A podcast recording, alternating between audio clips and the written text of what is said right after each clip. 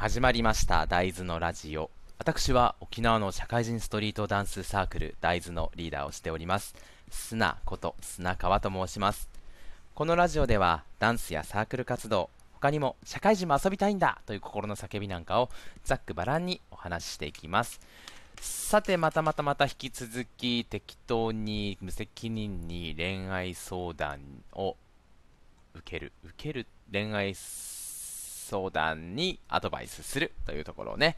えー、やっていきたいと思います。えー、っと、もうちょっと流れで3回目なので、だららっと同じページをスクロールして適当に開いたところをやっていきたいです。あんまり長文だとね、ちょっと嫌なので、まあ、短めのやつをやりたいんですけれど、どんな感じのものが出るから目つぶってスクロールして一番最初にこうバンって当たったものなんですよね。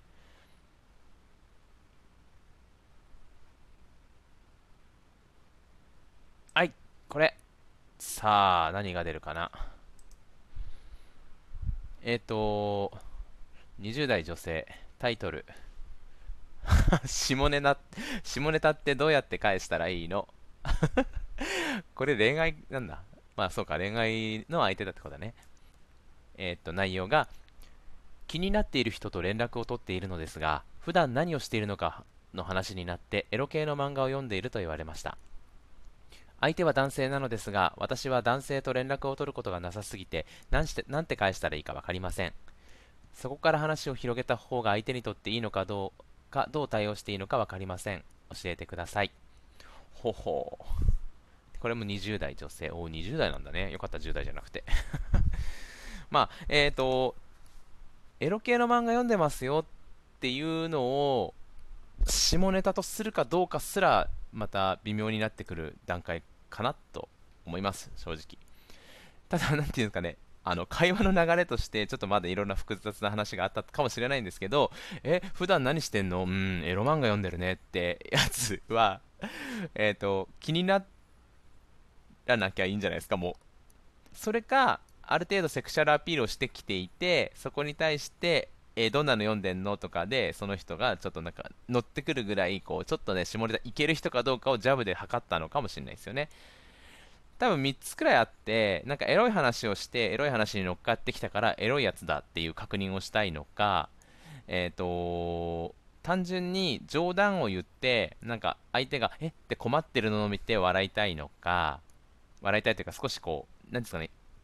滑り笑い取って喜ぶじゃないですけど。ちょっと、はあ、何またそんな話してって呆れられるのを楽しんでる男性も多分います。だからふと、あの、全然広がれないような下ネタを言って喜ぶみたいな男性ももちろんいます。もしくは本当に普段からエロ漫画しか読んでなさすぎて普段何してるんですかっていう話にエロ漫画読んでるとしか答えられないっていう悲しい事態が発生してるかもしれないのでまあどう対応してもいいかとは思うんですけれどもなんかどう対応してもいいんじゃないですかね、えーと、相手が楽しそうなテンションで言ってきたんだったらえどんなの読んでんのとか言ってめっちゃエロいじゃんとかで楽しそうに乗っかれば多分あの面白がってくれるでしょうしえー、ちょっとエロい話やめてよって言ったらもうしないでしょうしなんか本当にエロ漫画しか読んでないんだったら、ちょっと、そんなことをしてないで、一回出かけようよと、あ、エロいのなしだよ、みたいな感じで出かけてみればいいんじゃないかなと思います。はい。いや、こんなにちょっと短いと思わなかったので、じゃあちょっともう一個ぐらい。次が長かったらバランス悪いのでね、次も短い方がいいんですけれども、はい。じゃあ、コロコロコロコロコロコロコロコロコロ、これほい。えー、っと、ちょっと長いな。ダメだな。はい。じゃあ、ちょっとささっと読んでいきましょうかね。えー、っと、20代のまた女性、あここ女性のページなのかな？ちょっと、まあいいか。えー、っと、20代女性、元カノに対して嫉妬が止まらない。嫌いだなえっと、2年と少し前に社内恋愛で付き合いだした彼との話です。彼の元カノも同じ部署で私の同期です。付き合いだした時に元カノ関係で彼と衝突は何度かありましたが、元カノにちょっかいを出したり触れたり、ロッカーでこそこそ話したりしていたからです。当時は我慢ができなくて泣きながら元カノと話すなとは言わないけど距離は考えてよ嫌なものは嫌だからと彼に言ったらそんなことで泣くの？というかそれって束縛じゃん？とそれ以降元カノと彼に対して控えてとか考えてとか言うのが怖くなりました元カノと別れた原因が束縛とメンヘラだったからですえー、そうか、そうか、あえーと、私は彼から男と連絡取らないでと言われて一切連絡を取らなくなったり、家事できるようになってと言われて家事を頑張ったり、今も料理を勉強中、エッチ上手くなってと言われていろいろ勉強したり、処女でした。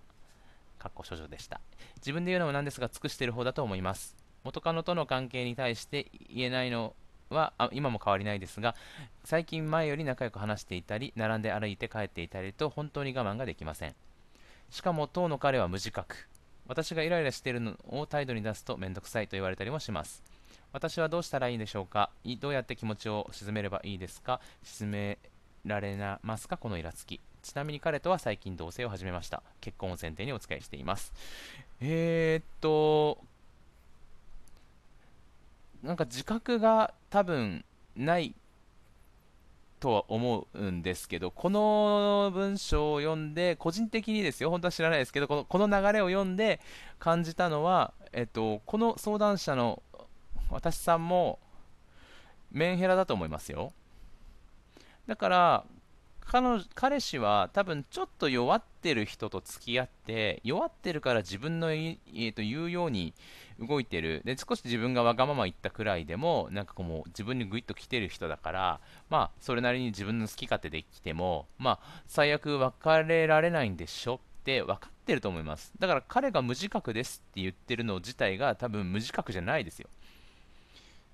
なんかそこも考えてほしいし、元カノと別れたのが束縛とかメンヘラだったからですよって言ってる、この私さんもメンヘラだと思いますよ。メンヘラっていう言葉ができたのも楽ですよね。まあ、俺僕よく言うんですけど、こういうなんか物事に対して名前でくくりができた時ってすごく逃げ道になって楽だと思うんですよ。だからある意味助かるんですけど、こういう風にメンヘラにも、えーと、ピンキリじゃないですか。本当に刺し殺すぞみたいなメンヘラもいれば、別になんかこう、くよくよしてるだけの、メンヘラというよりは、卑屈なやつもメンヘラと言われたりするじゃないですか、ただの。だから、えーとまあ、大きい意味だとしたら、この、えーと、今の今カノさんも私さんもメンヘラだと思います。だから、まあえーと、別れた理由になるとして束縛とかメンヘラだよって言われる言われる可能性は大いにあると思うんですけれども、それでも結婚を前提にお付き合いしているわけですよね。まあ、しかも2年間も付き合っているってなると、それなりに多分面倒くせえと思ってる時間も長くなってるってことだと思うんですよ。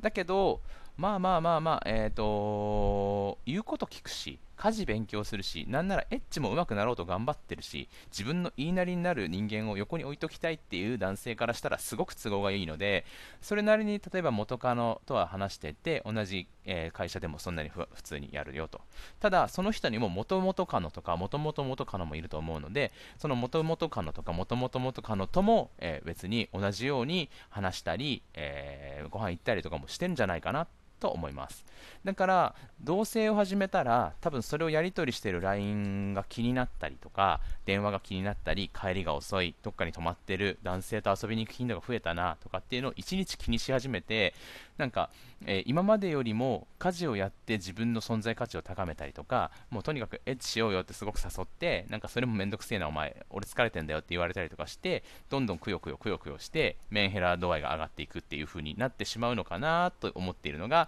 え、現状です。え、ー、とだからどうと言ってもその人と一緒にいるのがすごくこう精神の安定に必要なんだろうなと思うので、えーと、嫉妬を止めるっていうのはちょっと難しいとは思うんですけれども逆に何ですかねもういっそのことめちゃめちゃ嫉妬しちゃって連絡取らないでよじゃあ誰ともって言ってもいいかなと思うんですよねで僕だったらそんな人とは一瞬で別れるので、えーと別になんか相手が望むような動きばっかりして相手は自分の望むように動いてくれないってこれって恋愛じゃなくてほぼ片思いじゃないですか。なんかもう何て言うんですかね、えーと、本当に結婚とかも含めて同棲とか、まあ、同じ時間を過ごすっていうことがどんどん増えていくにあたってこの片方だけがずっと妥協し続けている時間を延々続けていくとどこかで破綻するんですよね。で私には男性と連絡を取らないって言ったじゃないってもうこの文章でも出てきてるんですけど連絡取らなかったのにあなたは女の子とばっかり話して家事ができるようになるって言ったのにあなたは休みの日はゴロゴロしてなんだったら私と遊ばないでどっか行ってエッチ上手くなってって言ったからいろいろ勉強したのに全然私最近エッチもしてくれないじゃないって私頑張ったことを引き合いに出してあなたが頑張ってないことと比べて喧嘩するんですよ。で今は喧嘩する勇気がないから喧嘩してないだけでこれが一緒に住んだりちょっと本当に結婚とかしてなんか紙のね書類での契約が行われてしまうとなんかまあ別れるのに労力が必要なのでまあ、それなりにこう離婚かじゃあってなるのが大変じゃないですか。だからその手前のなんか小競り合いみたいな喧嘩をし始めるんですよね。少しあの簡単に別れられないって分かってるから重い喧嘩じゃなくてぐちぐちとした小競り合いみたいな喧嘩を始めるっていう未来が待ってると思うんですよ。だったらいっそのこと今からめちゃくちゃでっかい喧嘩してそれでも別れたくないのか別れるのか。もう同棲始めてるんだったら少し別れるのもめんどくさいと思うのでめっちゃでっかい喧嘩した方がいいと思います1回。で、えーと、それで元カノとか元々カノとかも今までの関係を清算してよって言ってするのかだったら私を連絡取らないでってっていうのを束縛しないであなたも束縛してますよね。でよりも家事を頑張ってって言うんだったらあなたはせめて洗濯とか掃除くらいはしてよね。たまには手伝ってよね。っていうところも少しイーブンにしていかないとあまりにも女性ばかりが辛いっていうところだといつか爆発するんじゃないかなと思います。はい。でもなんか本当に正直